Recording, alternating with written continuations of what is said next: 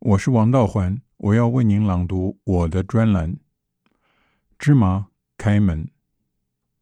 一五零零年三月上旬，一支船队自里斯本出发，前往印度洋通商。前一天的送行仪式，包括弥撒、国王亲临、冠盖云集、群众围观，好不热闹。船队司令卡布拉尔虽然出身贵族，可不显赫。国王凭什么任命他，而不是其他贵胄或航海老手，史无明文。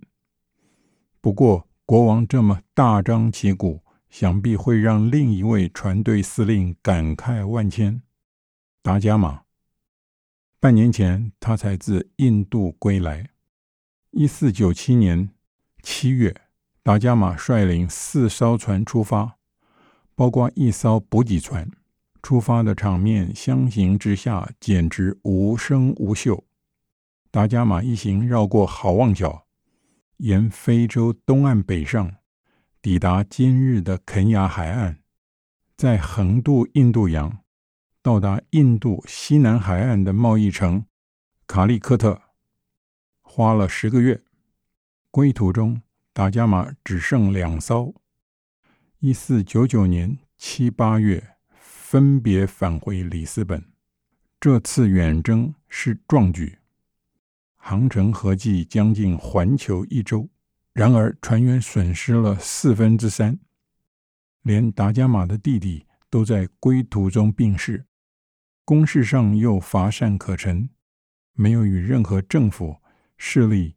建立友善的通商关系，但是达伽马从带回的香料、胡椒大赚了一笔。此外，这次航程获得的情报，除洋流、风向、气象、海象、地理，还有印度洋贸易网的大致情况，为推动东西直接贸易注入了新希望、新能量。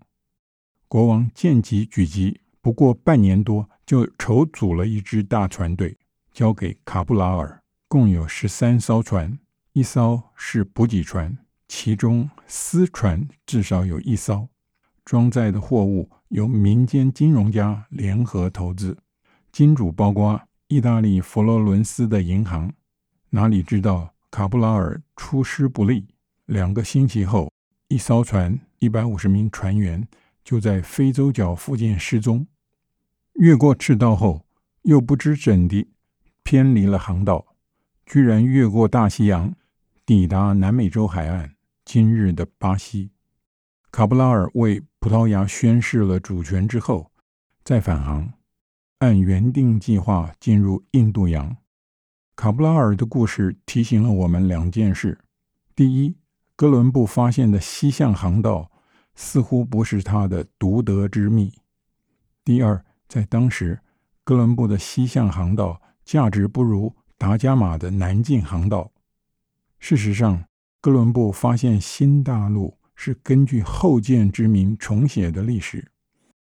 哥伦布并不知道自己发现了新大陆，他力主由西欧开拓西向的新航路，说辞之一是为了到东亚寻求蒙古大汗协助，与欧洲联盟。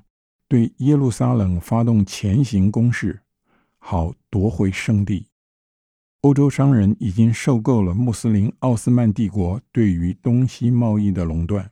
然而，哥伦布对于东亚世界最重视的参考书，却是已问世将近两个世纪的《马可·波罗游记》。他根本不知道中国已经改朝换代。西元一三六八年，元朝灭。明朝兴，原来整个十五世纪的西欧史，不妨说主题就是追求解放，摆脱穆斯林，特别是伊比利半岛。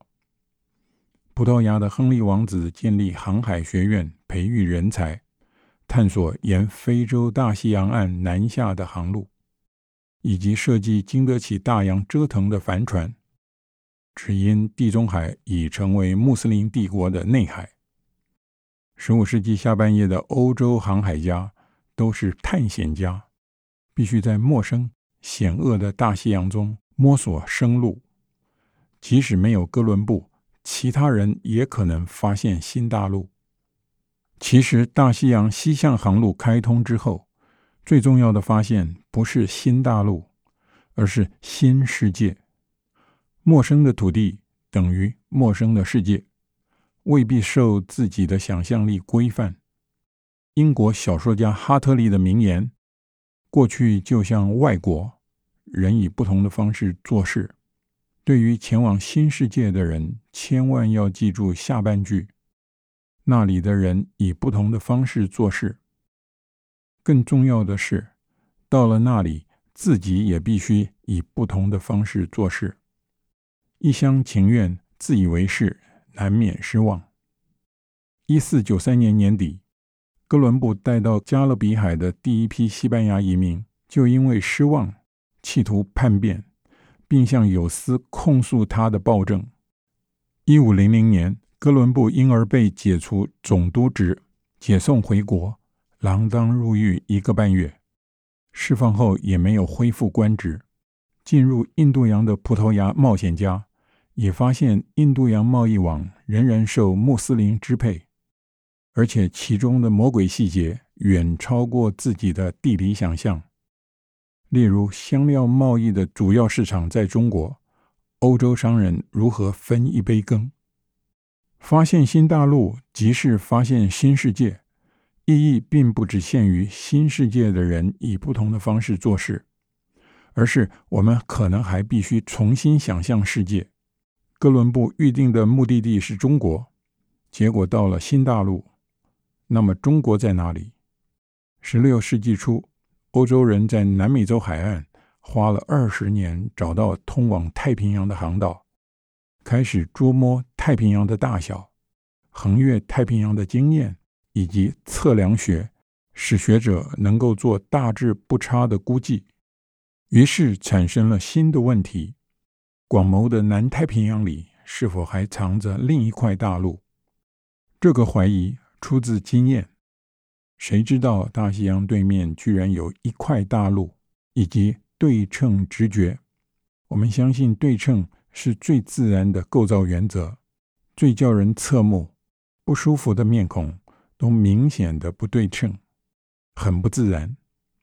美丽的地球上，连新大陆都分南北两块，是对称的，那么旧大陆怎么可能例外？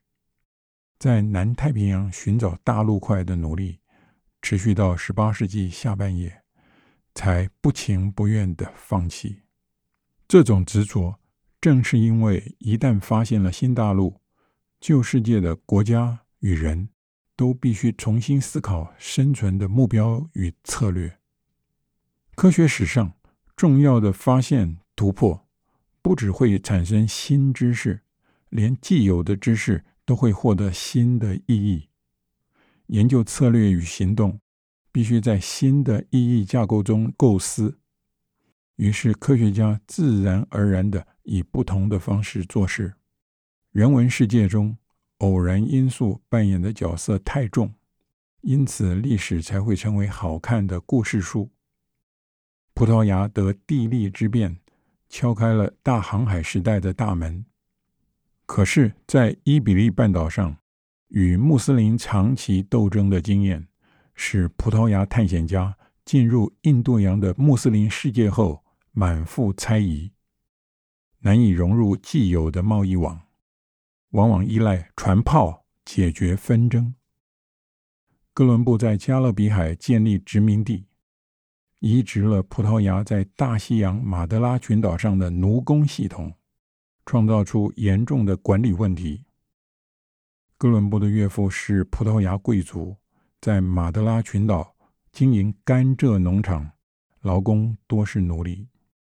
只是历史的教训，就是没人学会历史的教训。难怪五百年后还需要小说家提醒我们，在外国，人以不同的方式做事。